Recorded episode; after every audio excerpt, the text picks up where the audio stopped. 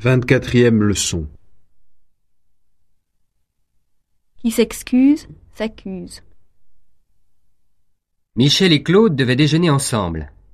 Mais Claude fait envoyer ce mot. Cher Michel, j'ai enfin trouvé du travail. Je commence aujourd'hui même. Alors je doute que je puisse me libérer pour déjeuner avec toi et j'en suis désolé. Mais ce n'est que partie remise. Je t'embrasse. Claude.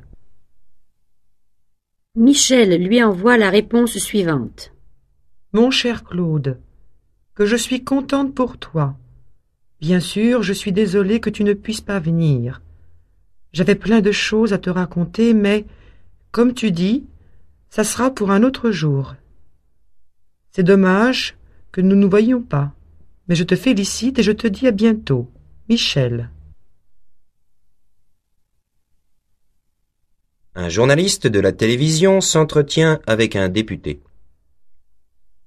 Je regrette, monsieur le député, mais je comprends mal votre comportement et votre logique. Je suis étonné que vous ayez voté contre un projet de loi visant à la modernisation des écoles maternelles et primaires, et voilà que deux mois plus tard, vous votez des crédits importants pour l'amélioration de la vie à l'intérieur des prisons. Étonnant, n'est-ce pas? Mais pas le moins du monde, répond l'homme politique. Je suis même surpris que vous n'y ayez pas songé. C'est simplement qu'il n'y a aucune chance que je retourne à l'école. Exercice. Ce n'est que partie remise. Nous nous verrons la semaine prochaine. J'ai déjà songé à cette solution, mais c'est trop dangereux. Voilà qu'il m'écrit deux ans plus tard. Il n'y a aucune chance pour que tu gagnes au loto. Elle est pressée.